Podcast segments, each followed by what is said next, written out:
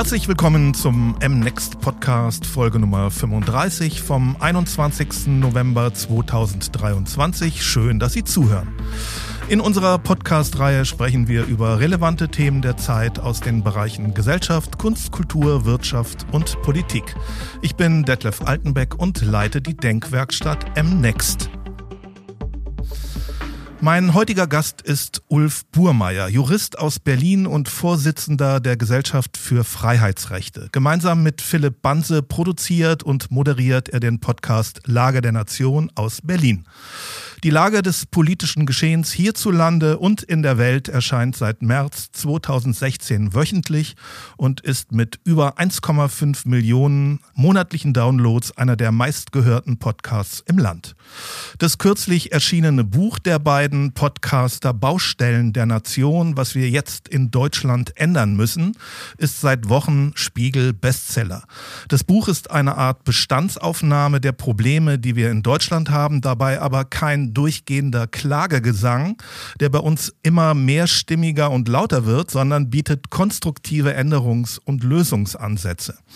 Über all das und noch viel mehr spreche ich heute mit Ulf Burmeier, worauf ich mich sehr freue. Hallo, Ulf. Ja, hallo und herzlichen Dank für die Einladung. Für jemanden, der euren Podcast Lager der Nation nicht kennt, was ein schwerwiegender Fehler wäre und auch kaum vorstellbar ist, beschreibt doch bitte, was die Lage der Nation aus und so erfolgreich macht und wie kam es überhaupt dazu, dass du als Jurist und Philipp als Journalist gemeinsam einen Podcast macht? Ja, wir sagen immer so schön zur Anmoderation unserer Podcast-Folgen, dass wir die politische Lage in Deutschland und der Welt zusammenkehren und analysieren. Und ich glaube, das beschreibt es auch ganz gut. Also in unserem Format nehmen wir uns Woche für Woche runde 90 Minuten Zeit, um über den Daumen so fünf bis sieben Themen der Woche zu diskutieren. Und die Grundidee dabei ist, dass wir zunächst mal die Fakten präsentieren. Also was ist denn eigentlich passiert und die dann einordnen. Und zwar eben sowohl aus einer journalistischen Perspektive als auch häufig aus einer juristischen Perspektive, weil ähm, ich einige Jahre in Berlin als Richter ähm, tätig war, vor allem am Berliner Landgericht, habe da viele Spurgerichtsverfahren ähm, mitgeleitet ähm, und ähm, genau, und oder mitentschieden, muss man genau genommen sagen. Ich war ja kein Vorsitzender, aber ich habe sie mitentschieden. Und äh, das heißt, ich bringe also diese juristische Perspektive mit. Und Philipp hat viele, viele Jahre insbesondere für das Deutschlandradio zu Umweltthemen, Verbraucherthemen, Klimathemen berichtet. Und genau, das sind so unsere Hintergründe und, ähm, und so die Perspektiv Perspektiven, aus denen wir die Ereignisse der Woche betrachten. Und ähm, ja, was macht die Lage so erfolgreich? Ne? Das ist natürlich aus der Binnenperspektive immer ein bisschen schwer zu beurteilen, aber wenn man mit Menschen spricht, die uns zuhören, zum Beispiel am Rande von einer Live-Veranstaltung oder so einer Lesung jetzt unseres Buchs, der Baustellen der Nation, dann sagen die Leute, na, sie haben also zum einen das Gefühl, dass sie ähm, besser verstehen, was in der Woche politisch passiert ist, einfach weil wir als Wochenmagazin uns so ein bisschen mehr Zeit nehmen können, die Dinge darzustellen und dann eben auch zu analysieren. Das ist also jetzt vielleicht im Gegensatz zur Tagesschau nicht nur äh, die Nachricht, sondern wir sagen, was passiert ist und versuchen das dann noch so ein bisschen in den Kontext zu setzen, versuchen die Motive der Aktiven noch so ein bisschen darzulegen und wir versuchen auch einzuordnen, was davon juristisch zu halten ist. Das heißt also, wir hoffen, dass wir in unserem Format quasi neben den Nachrichten der Woche noch eine Analyse so als Mehrwert bieten können. Und ich glaube, das ist es auch letztlich, was die Menschen äh, an der Lage der Nation ähm, so erfreut. Viele Menschen halten Podcasts für das bessere Radio. Seit dem Aufkommen von Podcasts Anfang der 2000er Jahre hat sich viel getan. Mit Corona hat das Medium einen Aufschwung wie nie zuvor erlebt. In Deutschland soll es mittlerweile rund 63.000 Podcasts geben. Ungefähr jeder Vierte in unserem Land hört regelmäßig Podcasts. Hat der Podcastmarkt seinen Höhepunkt erreicht oder siehst du noch Luft nach oben? Also ich denke, ähm, Podcasts sind ja ein ganz typisches Nebenbei-Medium. Ne? Wir haben in der Lage, äh, vor einiger Zeit mal unsere Hörerinnen und Hörer gebeten, schickt uns doch mal ein Foto davon, was ihr seht, wenn ihr, wenn ihr die Lage hört, also die sogenannten Lagebilder. Und das war tatsächlich total interessant zu sehen. Also man konnte dann auf diesen Fotos zum Beispiel so kleine Schneidebrettchen sehen, wo jemand eben eine Möhre in Scheiben schnitt, so. Also klassische Situation, beim Kochen hört man einen Podcast. Ne? Oder Menschen putzen putzen, Menschen bügeln, aber zum Beispiel war auch ein Foto dabei oder viele Fotos sogar ehrlich gesagt von Kinderwagen, ja, also Menschen gehen mit ihrem Kind spazieren, hören Podcast oder äh, einige Bilder auch von Pferdeköpfen. Ja, da sah man dann so einen Pferdekopf von hinten mit zwei Ohren.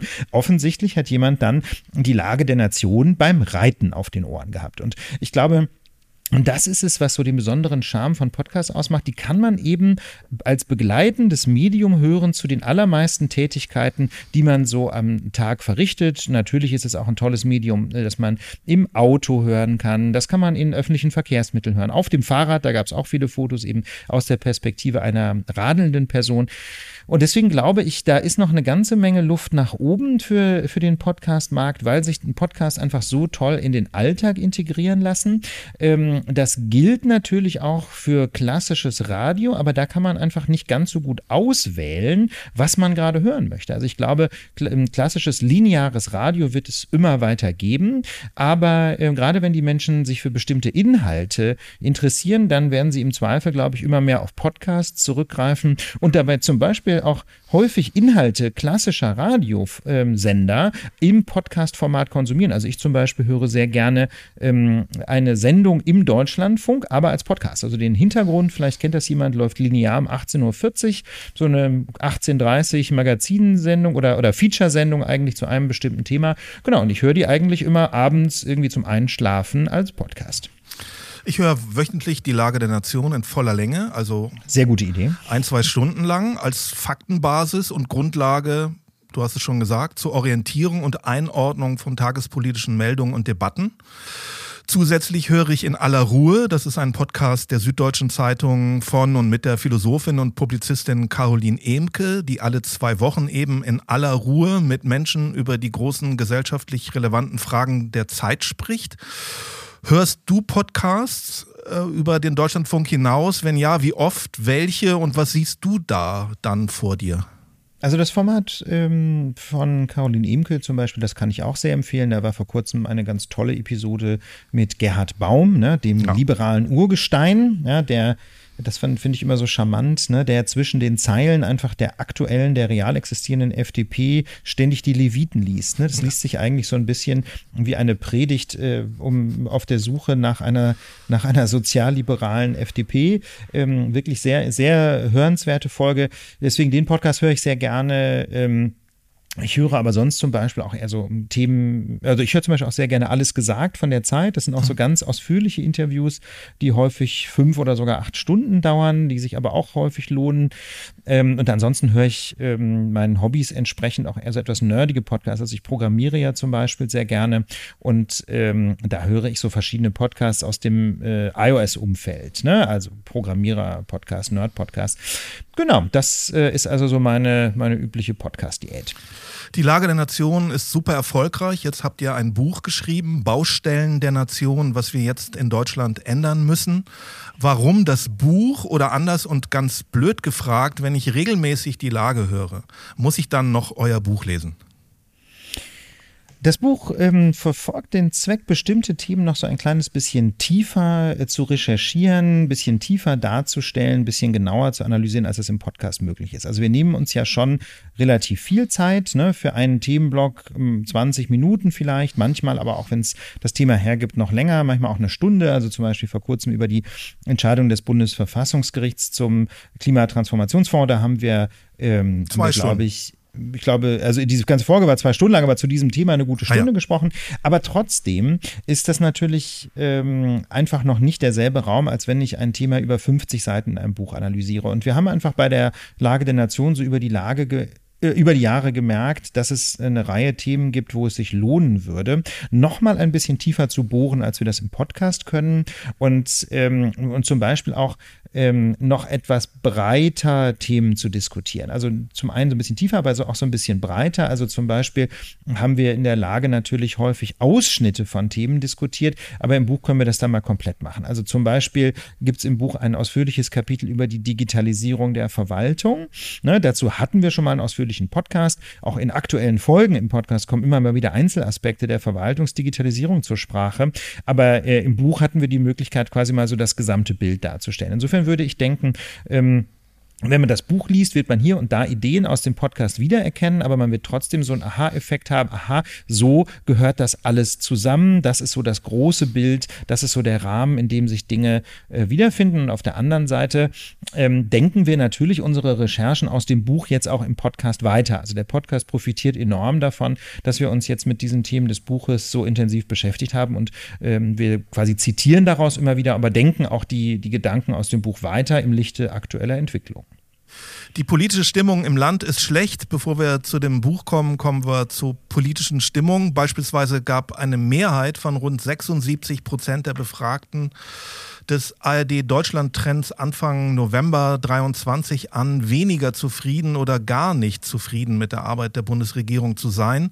Wie siehst du die Halbzeitbilanz der Ampelregierung? Wie bewertest du die Arbeit der Ampel bisher?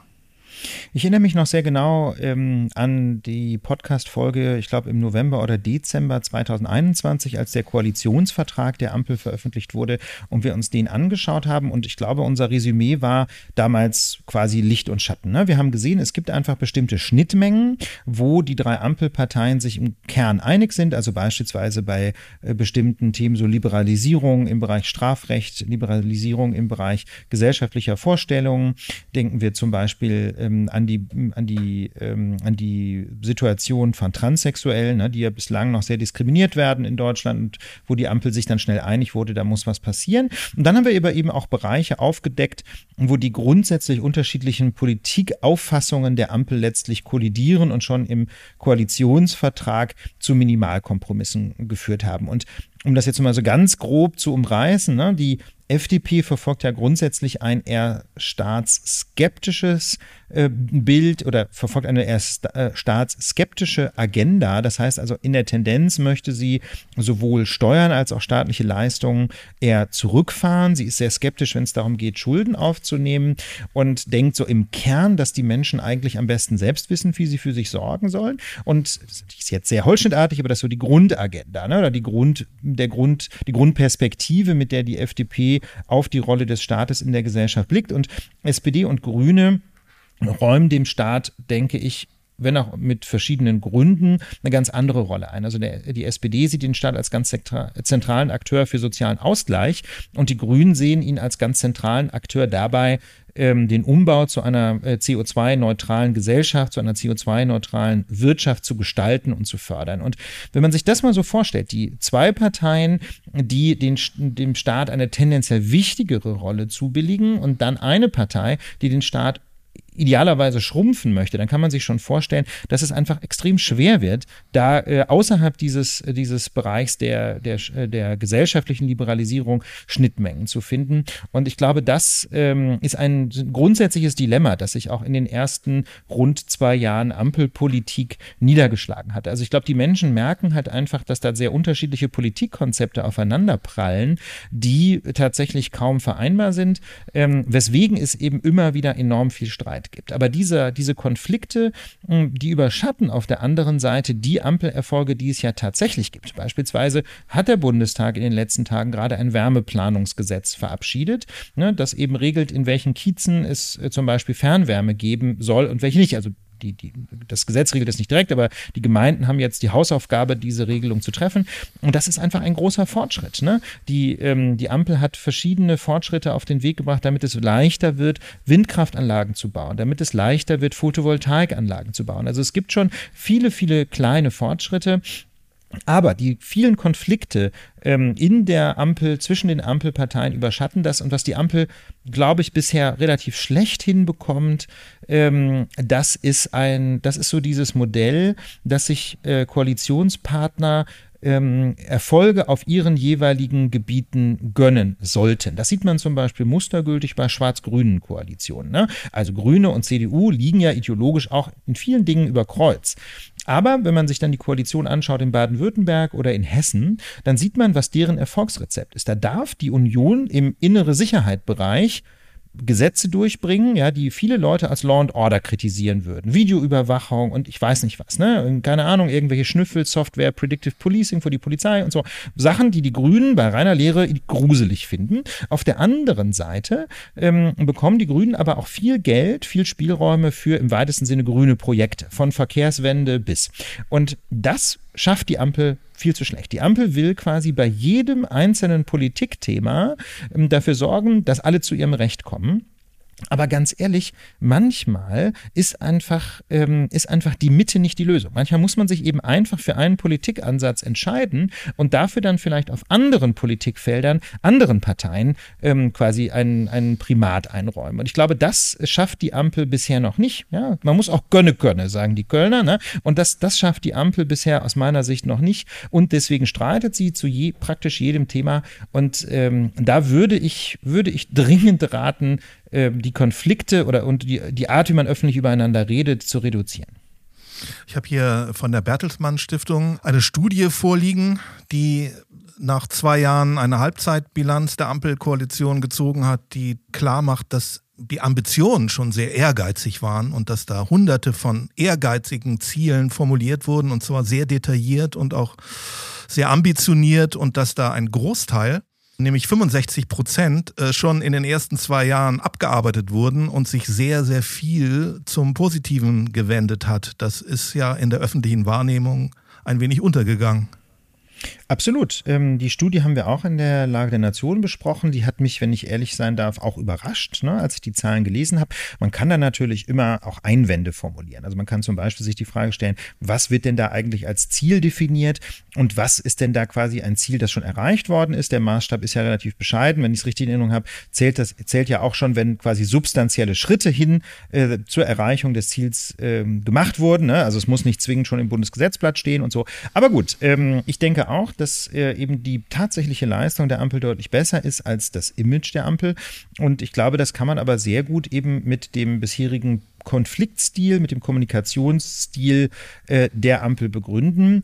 Ähm, und es hat, glaube ich, auch sehr viel insbesondere mit der Haltung der FDP zu tun, die sich, glaube ich, äh, bislang nur pro forma zur Ampel bekennt. Es gibt einfach von der Spitze bis zur Basis viel zu viele Menschen, die die Ampel allenfalls als notwendiges Übel begreifen und die deswegen nach außen immer kommunizieren, was man alles verhindert habe. Und mal ganz ehrlich, man wählt eben keine Partei, ähm, damit sie nur was verhindert. Man wählt Parteien, damit sie gestalten. Und ganz ehrlich, das gilt insbesondere in Zeiten, wo die Menschen durchaus das Gefühl haben, dass die Dinge in Deutschland nicht zum Besten stehen. Also wenn man jetzt, wenn jetzt quasi alles tutti wäre, ja, dann könnte man vielleicht äh, Menschen begeistern mit einer Politik, die da sagt, es soll alles bleiben, wie es ist. Aber die Menschen erleben ja, es ist nicht alles toll. Es gibt in Deutschland eine extreme Ungleichverteilung des Vermögens. Es gibt sehr viele äh, sehr arme Menschen, einige wenige ganz reiche Menschen. Es gibt kaum einen Zug, der pünktlich fährt. Es gibt Straßen und Brücken, die zerbröseln und so. Es gibt Schulen, die in schlechtem Zustand sind. Es gibt äh, Fachkräftemangel auf allen Ecken, äh, an allen Ecken und Enden. Also mit anderen Worten, die Menschen kriegen mit, so wie heute kann es nicht bleiben, es muss was passieren und dann ist immer nur dagegen sein, Opposition in der Ampel, einfach kein Politikkonzept, das die Leute überzeugt und und das, das merkt man ja auch, ne? Die FDP hat mal Wahlkampf gemacht mit, mit im Prinzip dem Slogan Klimawandel bekämpfen, aber ökonomisch schlau.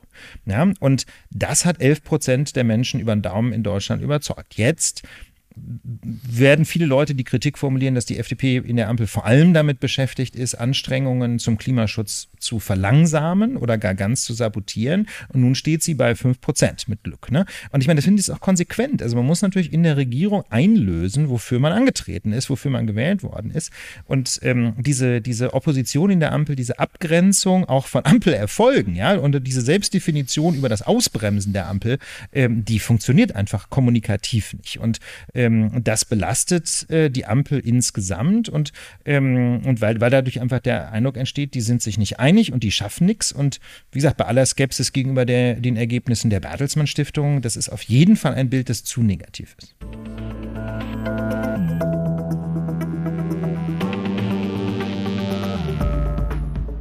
Gab jetzt ein politisches Erdbeben, als das Bundesverfassungsgericht den umstrittenen Nachtragshaushalt der Ampelregierung von Ende 2021 mit seinem Urteil über die Klage zum Klima- und Transformationsfonds, abgekürzt KTF, als verfassungswidrig gekippt hat. Robert Habeck sagte im Vorfeld des Urteils, zitiere, wenn diese Klage erfolgreich ist, würde das Deutschland wirtschaftspolitisch wirklich hart treffen, wahrscheinlich so hart, dass wir das nicht bestehen würden.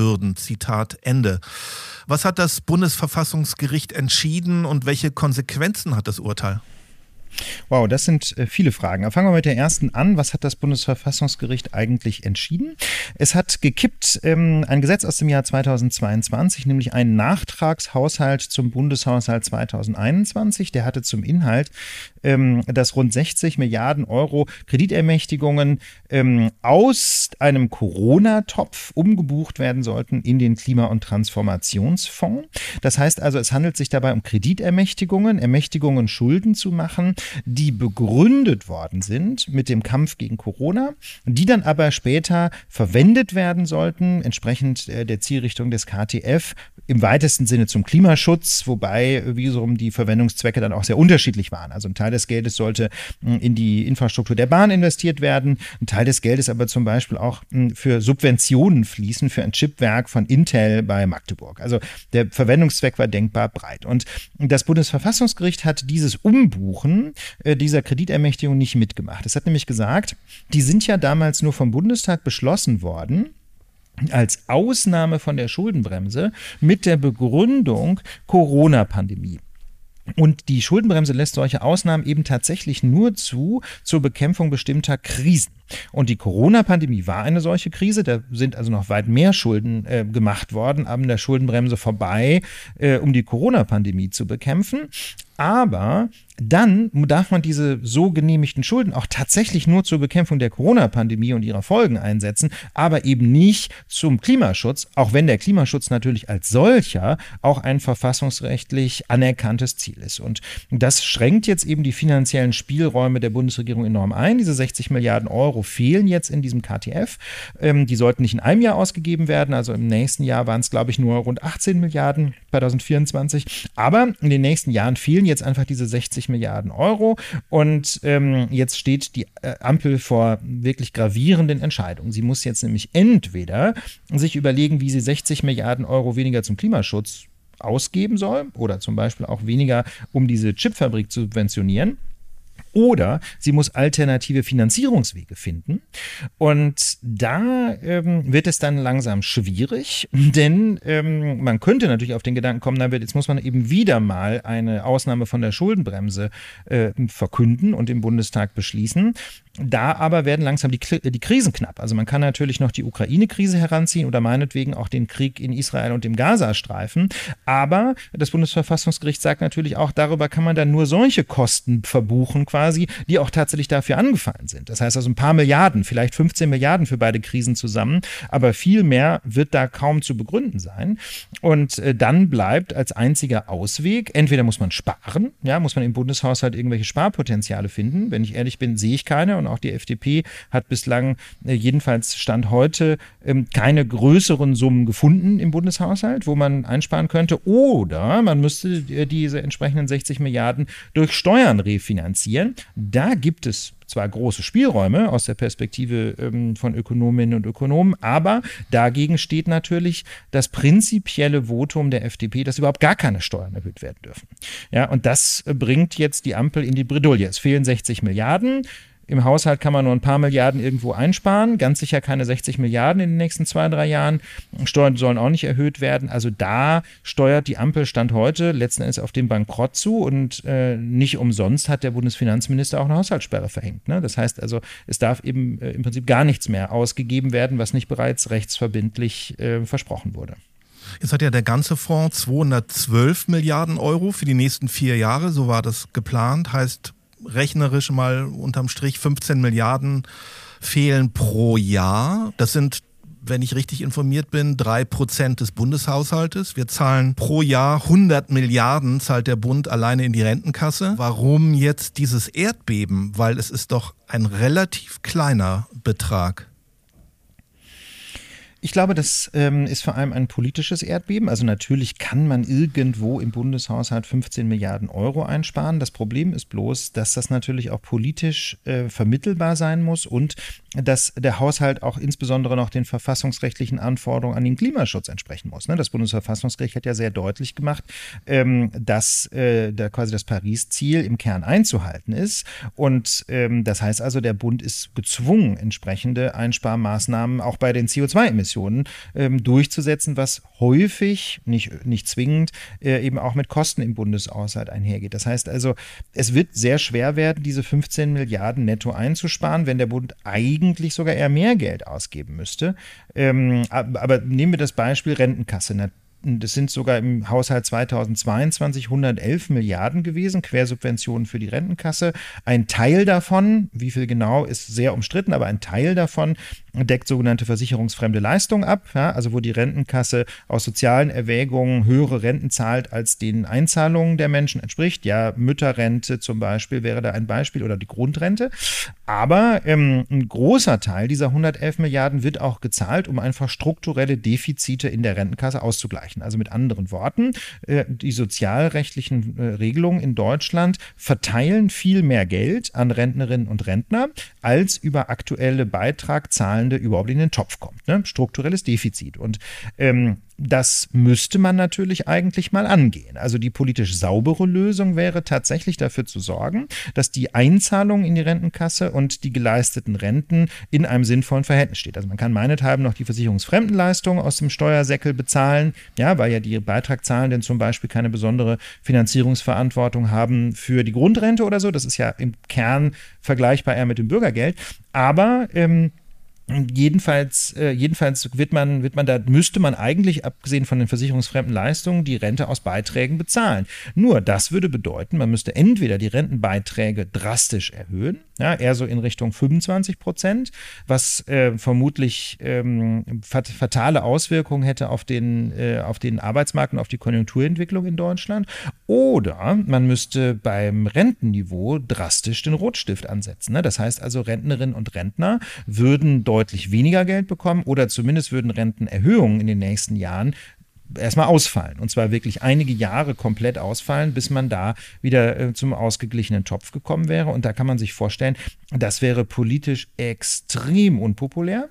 Und ähm, machen wir uns klar, wir leben in einer Gesellschaft, die immer älter wird. Rentnerinnen und Rentner machen einen immer größeren Anteil mh, hm, an Potenzial äh, für Wählerinnen und Wähler aus. Mit anderen Worten, keine Partei mag sich mit den Rentnerinnen und Rentnern anlegen, obwohl es eigentlich ökonomisch zwingend geboten wäre. Also gerade die sogenannte Boomer-Generation hat viel zu wenig eingezahlt. Ne? Aber ja, da sind wir in einem Dilemma und da muss man sehen, diese strukturelle Unterfinanzierung des Bundeshaushalts, ähm, die kommt tatsächlich zustande, weil da letzten Endes alle Parteien sich bislang in, in einer unseriösen Finanzierung üben. Anders kann man es, glaube ich, nicht formulieren. Wenn jetzt weniger Geld im Klima- und Transformationsfonds zur Verfügung steht, steht einiges zur Disposition, was man sich vorgenommen hat. Ich nenne jetzt mal ein paar Dinge und frage dich dann, wo du eher Einsparungspotenzial siehst.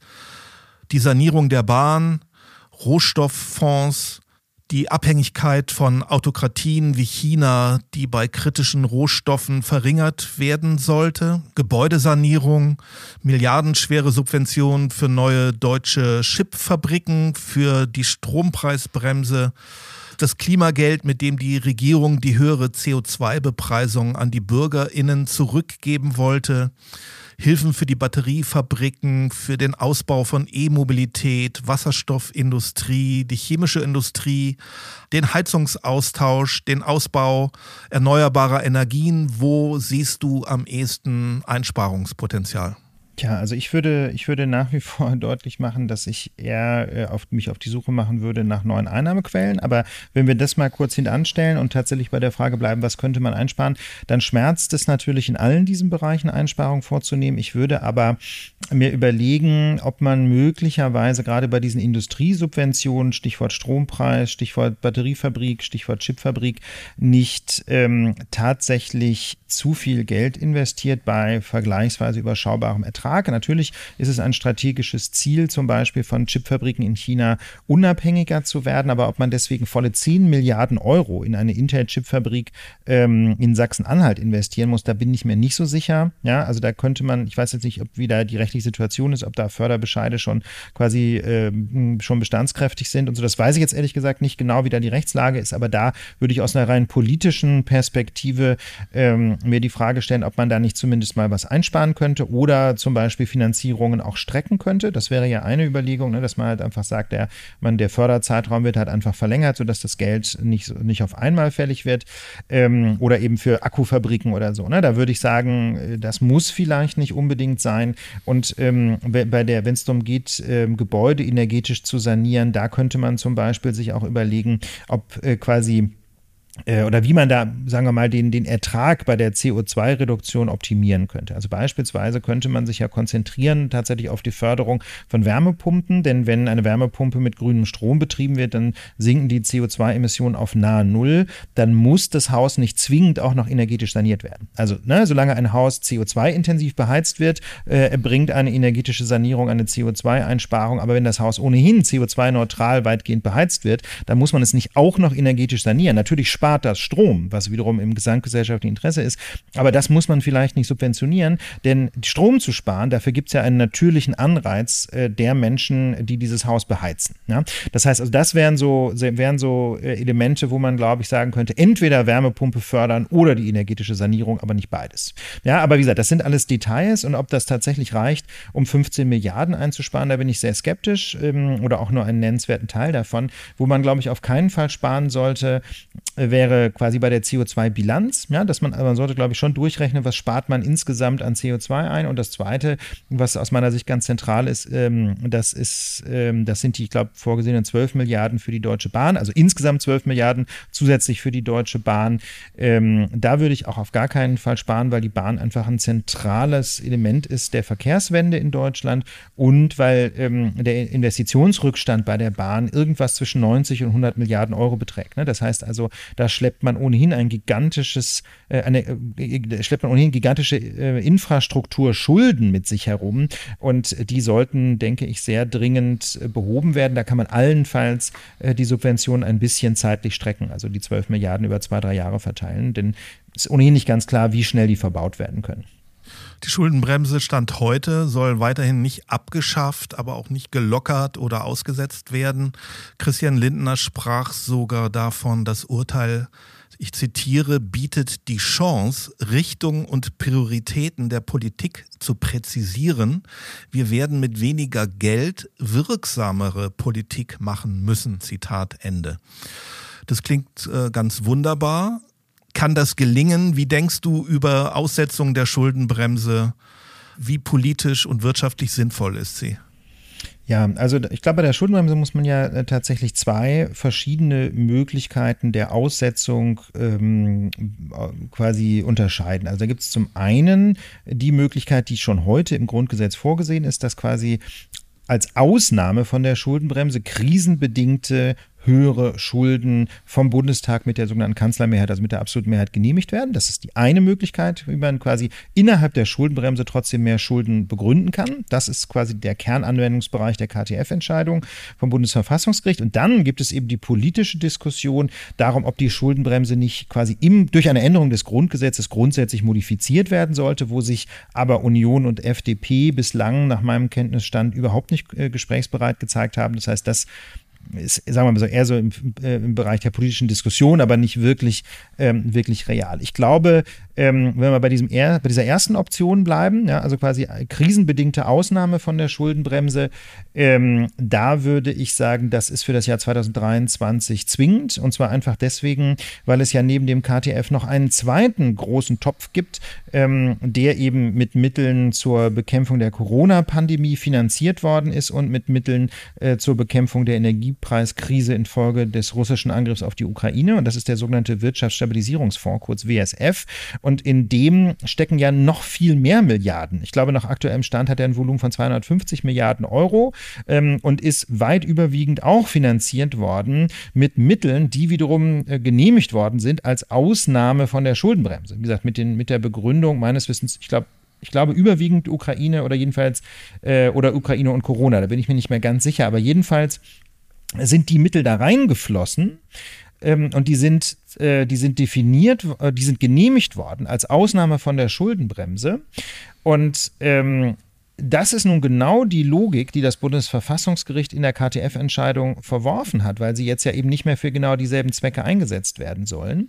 Das heißt also, da wird man für das Jahr, und vor allem, weil sie nicht im selben Jahr eingesetzt werden. Also zum einen nicht komplett für, den, mit, für denselben Zweck und zum anderen nicht mehr in dem Jahr 2022, wo ja zuletzt die Schuldenbremse ausgesetzt worden ist. Deswegen würde ich sagen, da muss dringend eine weitere Aussetzung der Schuldenbremse für ein oder zwei Jahre schon allein deswegen erfolgen, weil sonst die Mittel aus dem WSF nicht mehr ver, äh, verfassungsfest ähm, verwendet werden können. Und dann äh, ist, ist der Bundeshaushalt endgültig Makulatur. Also da, ich glaube, das ist kurzfristig alternativlos, äh, aber mittelfristig ähm, bin ich sehr skeptisch, ähm, ob es mit reinen Aussetzungen der Schuldenbremse weitergeht. Denn man muss ja schon mal ganz ehrlich sagen, diese Schulden müssen ja dann auch irgendwann mal bezahlt werden. Ne? Das, ist ja das, das ist ja das große Problem. Wenn, man, wenn der Staat eben Schulden macht, dann entweder nimmt man starke Inflation in Kauf, was wiederum auch kaum geht, weil äh, über die Geldmenge ja die Europäische Zentralbank bestimmt, nicht die Bundesbank.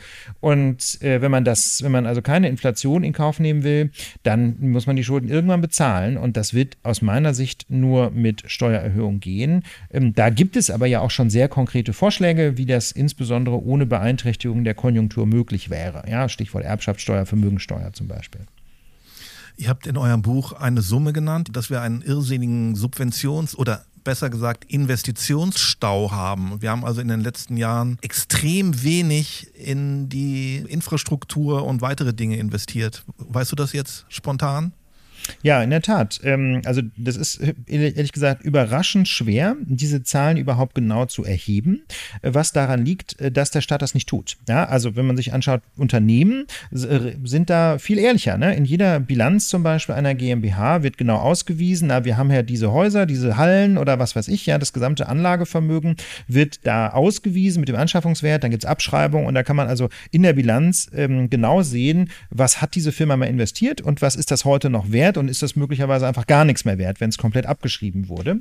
Und der Staat macht das einfach nicht. Also es gibt keine analoge Rechnung für den Bund. Der Bund führt eine, oder auch für die Länder oder die Kommunen, ja, die führen alle natürlich Buch über ihren Haushalt und die wissen genau, wie viel Schulden in Euro sie haben, aber sie weisen nirgendwo aus, welchen Renovierungsrückstand sie zum Beispiel bei ihren Immobilien haben oder bei ihren Straßen, Brücken, Schienen, was auch immer. Und das führte dann dazu, dass ähm, in den letzten 20 Jahren etwa wo, wo also so der, der Primat galt, wir müssen die öffentlichen Haushalte sanieren, wir müssen Schulden zurückfahren. Irgendwann wurde sogar die schwarze Null als Ziel ausgegeben, ja. Dass in diesen Jahren dann zwar die Euro-Haushalte saniert wurden und auf dem Papier immer besser aussahen, aber das ist geschehen weit überwiegend dadurch, dass man Investitionen in Infrastruktur unterlassen hat. Das heißt also, wir haben da äh, auf allen Ebenen der öffentlichen Verwaltung in Deutschland gigantische Infrastrukturschulden aufgehäuft und aktuelle Schätzungen ähm, aus äh, jetzt einem Interview, das wir vor kurzem geführt haben, äh, und zwar vom äh, sowohl vom äh, DW, also dem Institut der deutschen Wirtschaft, als auch ähm, von der Hans-Böckler-Stiftung, die haben das mal gemeinsam untersucht, gehen dahin, ähm, dass diese Schulden sich belaufen auf etwa 600 bis 800 Milliarden Euro. Das heißt also so größenordnungsmäßig anderthalb Bundeshaushalte. Ne? Also man müsste anderthalb Bundeshaushalte komplett investieren in Straßen, Brücken, Schienen, Gebäude, um einfach nur äh, Investitionsrückstände Zustände, ähm, keine Ahnung, von tropfenden Dächern bis irgendwie Schlaglöchern und ähnlichem zu beheben. Also es ist ein gigantischer Schuldenberg äh, in, in kaputter Infrastruktur. Ähm, und das ist der vermutlich äh, höchste, würde ich sagen, äh, volkswirtschaftliche Preis, den wir gezahlt haben für die, ich sage jetzt mal, möglichst wertfrei eine sehr rigide Haushaltsdisziplin in den letzten 20 Jahren. Ne? Also manch, man kann natürlich auch noch viel deutlichere ähm, äh, Formulierungen finden und ich glaube, ähm, man muss darüber sich einfach klar werden, wozu solche harte Haushaltsdisziplin führt, insbesondere wenn man keine Regelungen trifft, die Entscheidungsträgerinnen auf allen Ebenen dazu zwingen, sich um die Infrastruktur zu kümmern. Also beispielsweise müsste man vielleicht auch öffentliche Infrastruktur bilanzieren und abschreiben, so wie das natürlich äh, nach, nach Bilanzrecht seit, seit Jahrhunderten, glaube ich, äh, Standard ist. Ich meine, wir erleben das ja, diesen Investitionsstau, aber auch im Sinne von Generationengerechtigkeit ist das natürlich unverantwortlich. Also ich finde dieses Argument der Generationengerechtigkeit eigentlich sehr stark. Ne? Und das wird ja sehr häufig ins Feld geführt gegen Schuldenmachen generell. Und ich finde, dieses Argument hat im Ansatz seine Berechtigung. Man muss sich, glaube ich, bei Staatsschulden, bei öffentlichen Schulden schon jeweils die Frage stellen, ist es eigentlich gerechtfertigt, dass wir heute Schulden machen, also heute uns Geld leihen und heute ausgeben und dann aber sagen, Menschen in 20 Jahren sollen diese Schulden bitte bezahlen? Das ist begründungsbedürftig. Ne? Warum wir für heutige Ausgaben tatsächlich Menschen äh, in eine Finanzierungsverantwortung nehmen wollen, die, die darüber heute vielleicht noch nicht mal mitentscheiden können oder noch nicht mal geboren sind. Ja? Also ich finde diesen, diesen Denkansatz, der ja zum Beispiel auch in der FDP sehr populär ist, den finde ich im Ansatz legitim. Man muss nur dann immer die Frage stellen, wofür geben wir denn heute das Geld aus? Ist und sind die Menschen in 20 Jahren nicht vielleicht sehr froh, dass wir dieses Geld ausgegeben haben? Das beste Beispiel ist natürlich Bildung. Ja? Also es, ähm, wenn wir heute Geld nicht ausgeben, nicht in Bildung investieren, Menschen deswegen eine schlechte Ausbildung genießen, ja, dann muss man ganz ehrlich sagen, sind diese Menschen in 20 Jahren vermutlich sehr traurig. Andersrum, würden wir heute mehr Schulden machen, die in Bildung investieren, dann mutmaße ich mal, dass die Menschen, die von dieser besseren Bildung profitieren, in 20 Jahren uns überhaupt keine Vorwürfe machen würden. Anders hingegen, wenn wir auf Pump heute zum Beispiel ähm, Rentenzahlungen finanzieren. Das ist aus meiner Sicht das klassische Beispiel einer konsumtiven Aufgabe, die man auf gar keinen Fall mit Staatsschulden finanzieren kann, ja, sondern da muss man sich dann eben ehrlich machen und sagen, okay, wir haben nicht hinreichend Geld für die Rentenkasse erwirtschaftet, warum auch immer. Ähm, da, diese Finanzierungsverantwortung können wir jetzt wahrlich nicht auf die Enkelgeneration abschieben. Also das, das wäre unfair. Das ist nur ähm, im Detail extrem schwer, tatsächlich diese Unterscheidung zwischen investiven und konsumtiven konsumtiven Aufgaben zu treffen und tatsächlich dafür zu sorgen, dass Schulden nur für echte Zukunftsinvestitionen gemacht werden. Insofern ähm, ist es ja auch ökonomisch total umstritten, ob eine solche Ausnahme von der Schuldenbremse zum Beispiel im Grundgesetz äh, überhaupt rechtstechnisch sauber abzubilden wäre. Das ist also umstritten. Da gibt es Ökonominnen, die sagen, das geht, andere sagen, das geht nicht. Ähm, zum Beispiel der wissenschaftliche Beirat des ähm, Wirtschaftsministeriums hat da offen gesagt, können wir nicht beurteilen. Sind wir zerstritten. Also zu ganz vielen Fragen haben die eine klare Meinung, zu dem Punkt nicht.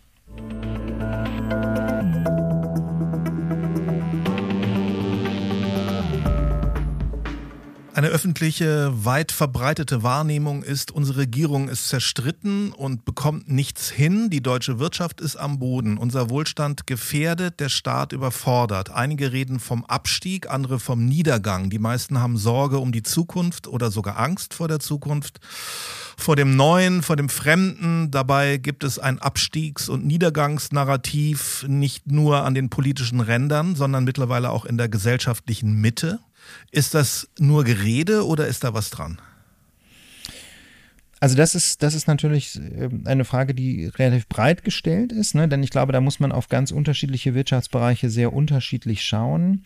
Ähm, also ich glaube, dass es zu viel Pessimismus gibt, generell bei der Frage, ob nicht auch neue Arbeitsplätze entstehen können, ob nicht auch völlig neue Wirtschaftsbereiche entstehen können.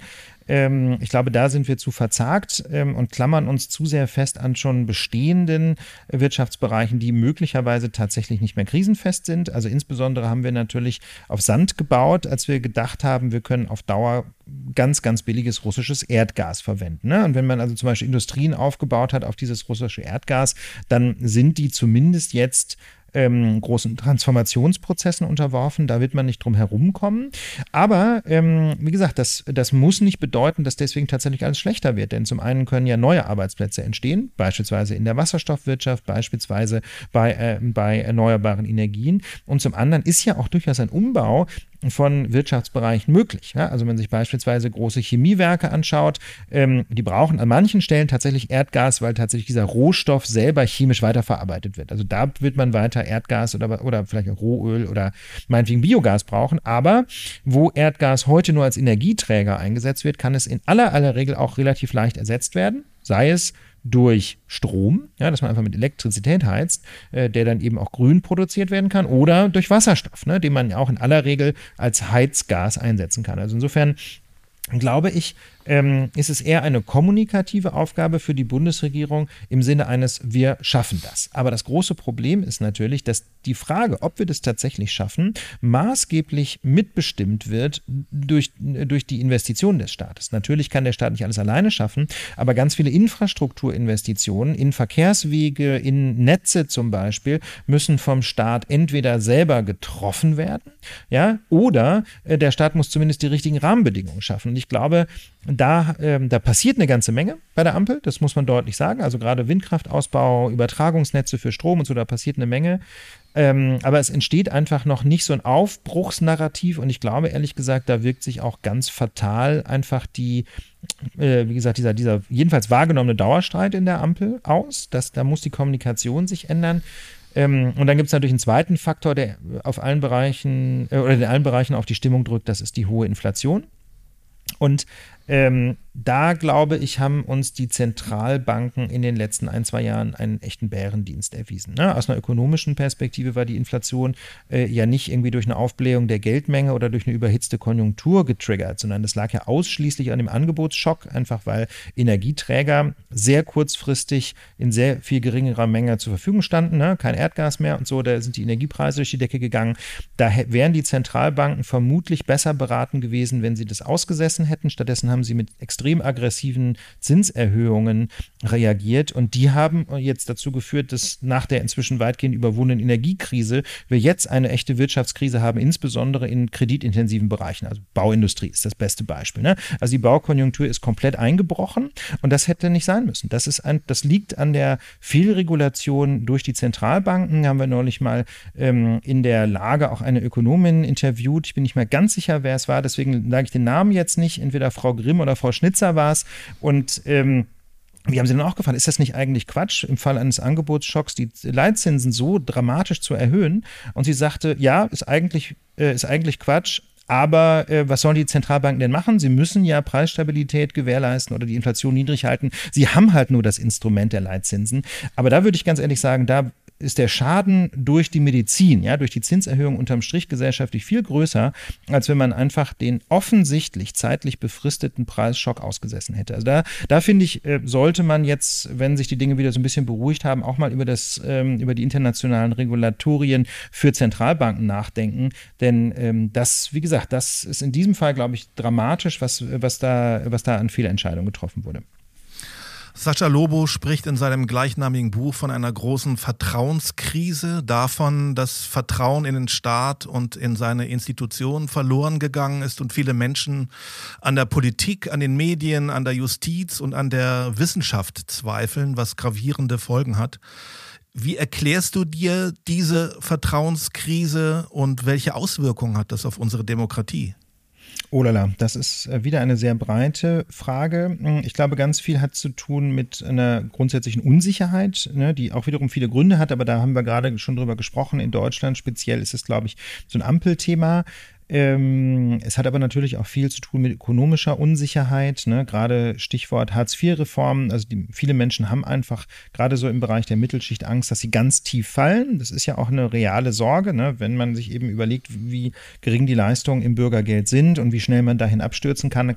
Also muss man sehen, haben die Reformen noch, die, die, äh, der Agenda 2010 einfach hm, zu einer realen Verunsicherung geführt, glaube ich, in weiten Teilen der Bevölkerung.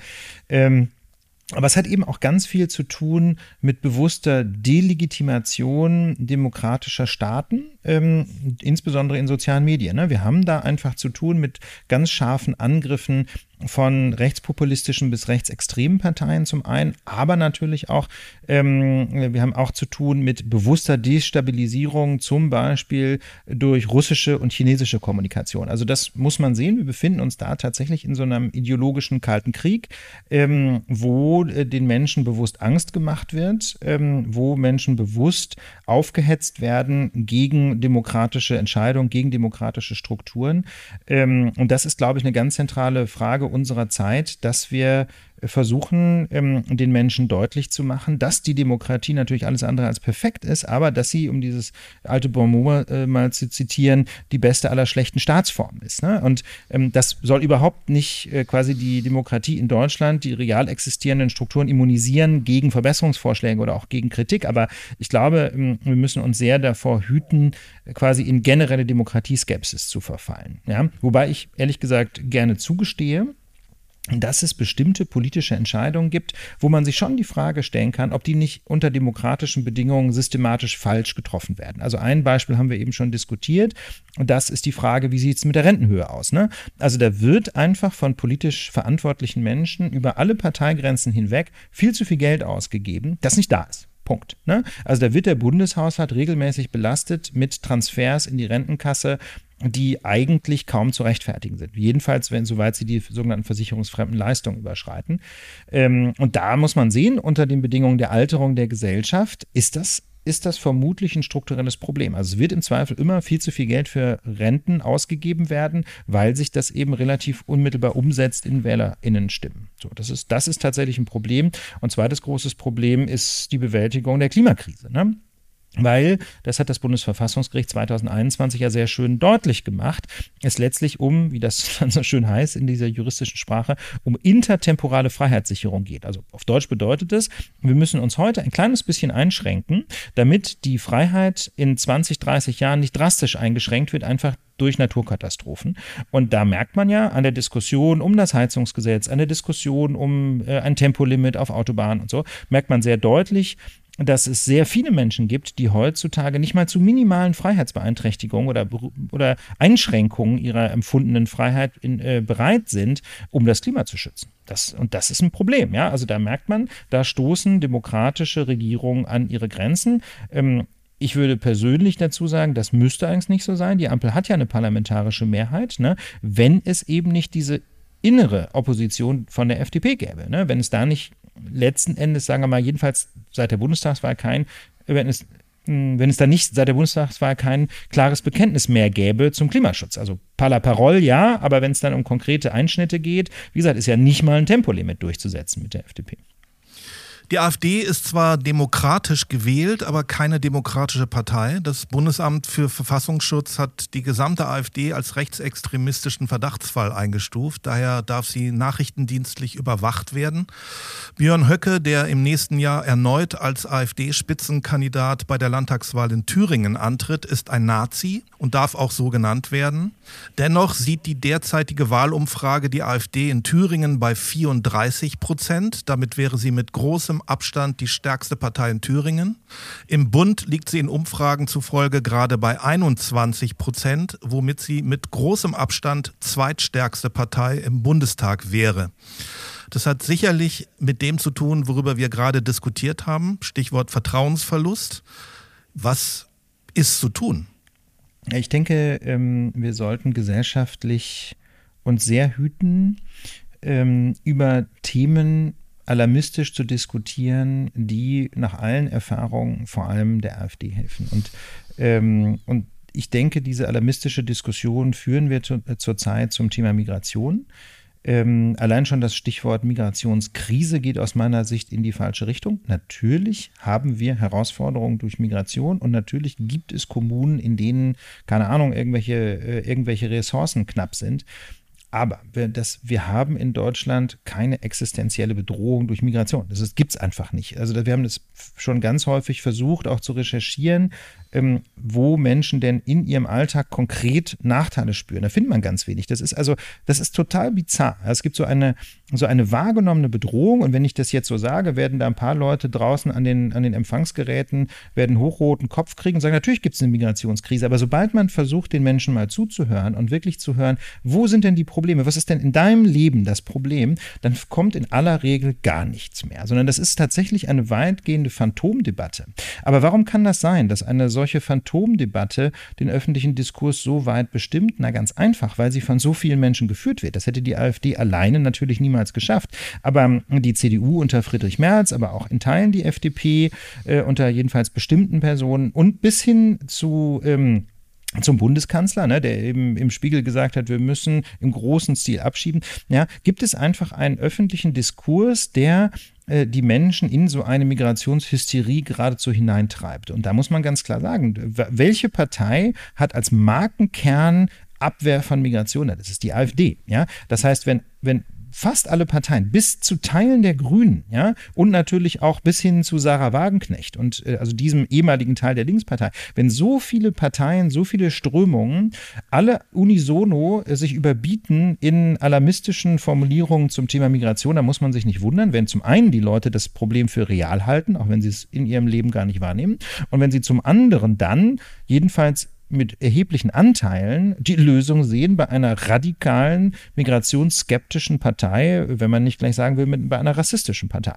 So. Also ich glaube, das ist eine relativ einfache Diskursanalyse und dann, das, man kann deswegen ja sehen, welche Parteien gewinnen durch dieses Thema. Das ist zu gewissen Teilen die Union, die jetzt etwa fünf Prozentpunkte über ihrem letzten Bundestagsergebnis liegt, vielleicht sechs, sieben.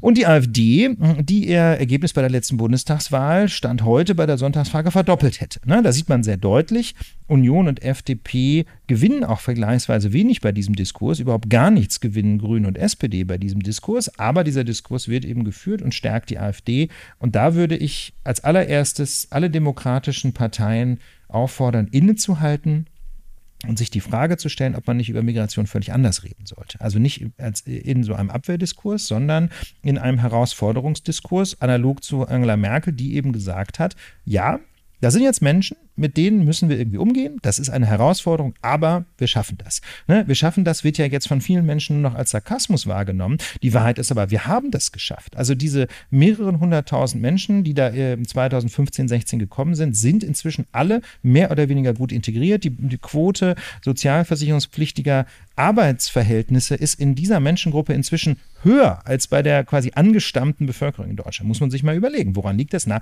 ganz viele junge Männer, die gekommen sind, ne, die haben einfach natürlich eine äh, hohe Arbeitsneigung, obwohl ganz viele von denen aus bestimmten rechtlichen Gründen gar nicht arbeiten dürfen.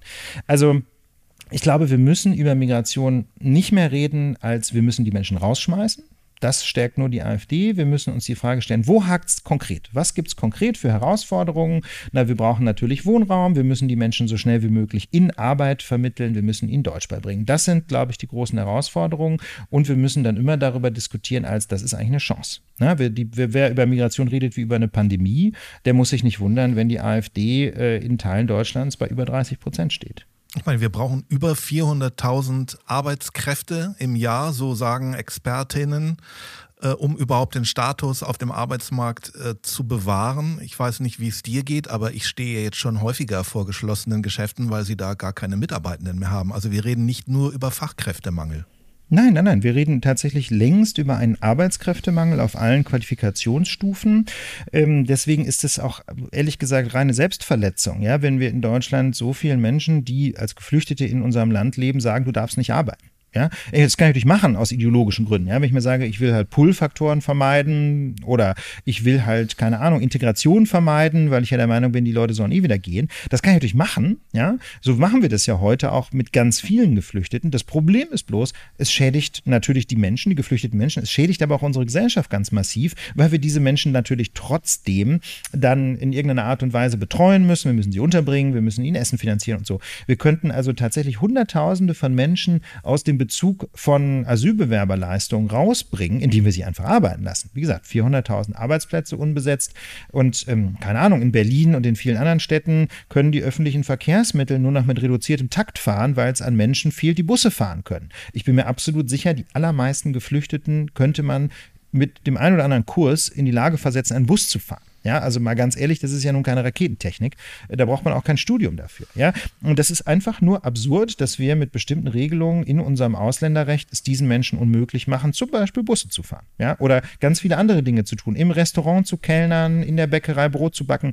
Was weiß ich ja, ganz viele Jobs. Ja, okay, das sind dann auch vielleicht teilweise Ausbildungsberufe und so, aber es wird auch sicherlich die Möglichkeit geben, einen Bäckereihelfer einzustellen. Ja, mutmaße ich mal, ohne dass ich da jetzt besondere Szenekenntnisse hätte. Ja, was ich sagen will, ist, es gibt mit Sicherheit genug zu tun für diese Menschen und wir sollten nicht ständig darüber reden, wie wir sie loswerden, sondern wie wir sie am besten möglichst schnell hm, so in unsere Gesellschaft integrieren, dass sie einen Vorteil für uns alle bringen.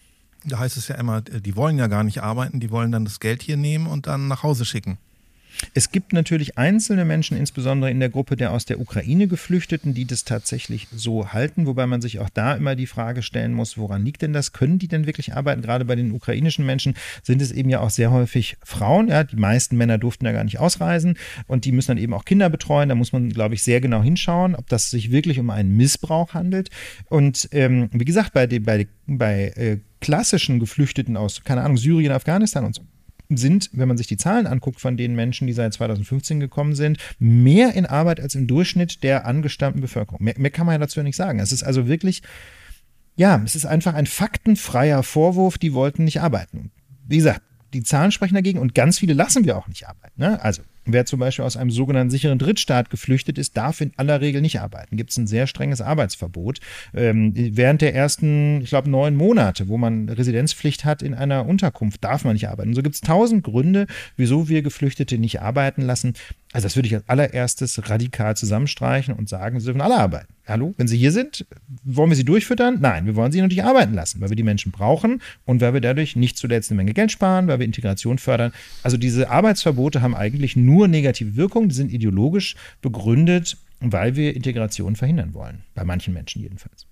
Bei all den Baustellen, Krisen, Kriegen und mit Blick auf das Erstarken des Populismus, auf Amerika und Donald Trump und all das, was da noch passieren kann, woher nimmst du die Zuversicht und vor allem, wie bewahrst du sie?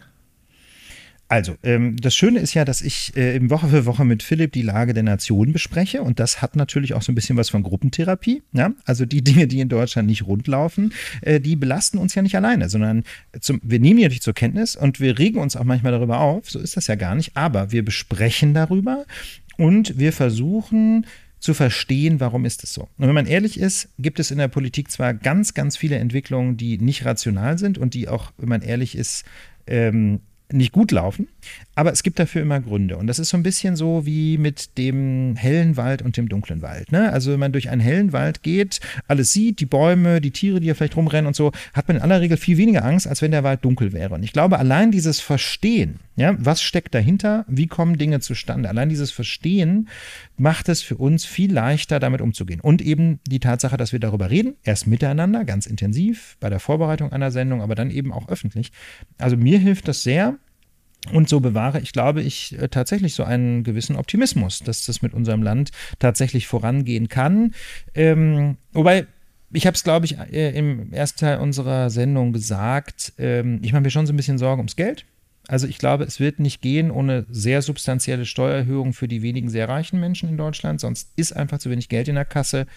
Und insofern, ich habe ein bisschen Angst vor der FDP. Das kann man, glaube ich, so sagen. Also ich glaube, ich habe tatsächlich ein bisschen Angst davor, dass die ideologisch weiter Politik für die zwei, drei Prozent ganz weit oben machen ähm, und den Rest des Landes in Geiselhaft halten. Na klar, die sind die Partei, die immer gesagt hat, keine Steuererhöhung, aber es ist aus meiner Sicht ökonomischer Wahnsinn. Ja, wenn der Staat eben in eine substanzielle Unterfinanzierung äh, hineinrutscht, wir haben so viele Zukunftsaufgaben zu finanzieren, man kann hier und da ein paar Milliarden sparen, aber die Summen reichen nicht. Und also da kann man wirklich nur appellieren an die FDP, äh, über ihren Schatten zu springen und ähm, substanzielle Belastung derjenigen mitzutragen, die problemlos ein bisschen mehr Last tragen könnten.